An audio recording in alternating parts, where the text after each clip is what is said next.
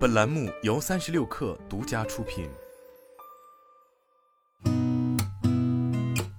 八点一刻，听互联网圈的新鲜事儿。今天是二零二三年一月十六号，星期一，早上好，我是金盛。中国音数协日前发布《二零二二年中国游戏产业报告》，报告指出，二零二二年中国游戏行业受诸多因素影响，多项市场指标出现下滑。报告显示。二零二二年，中国游戏市场实际销售收入约两千六百五十八点八亿元，同比减少三百零六点三亿元，下降百分之十点三三。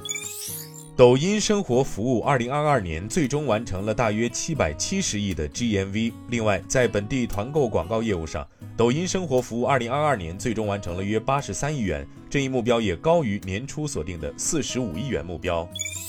三十六氪获悉，猫眼专业版数据显示，截至昨天十三时三十四分，二零二三年一月总票房破十亿，《阿凡达》《水之道》《绝望主夫》《想见你》分列一月票房榜前三位。淘宝正式开启春节不打烊，推出六大春节暖心服务，具体措施包括全国一千四百个县城可淘宝下单线上家电清洗消杀服务。天猫超市联合菜鸟支持春节商品送货上门，重点保障老旧无电梯小区上门需求。在天猫购买血氧仪、N95 口罩、抗原等物品，四十八小时发货。同时，阿里健康提供新冠问诊服务，线上问诊后可开方购买新冠口服药等。瑞银董事长在周六发表的采访中表示，瑞银无意收购瑞信。瑞银董事长表示，他关注的是有机增长，而不是收购和扩大在美国的业务，并排除了收购这家陷入困境的银行的任何举措。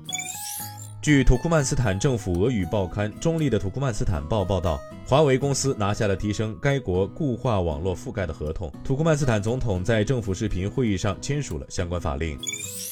印度汽车制造商协会近日发布数据称，二零二二年国内新车销量除部分品牌之外为四百七十二点五四七二万辆，较上年增长百分之二十五点七，全年销量首次超过日本，成为仅次于中国和美国的全球第三大市场。日本二零二二年销量减少百分之五点六，至约四百二十万辆，创四十五年最低水平。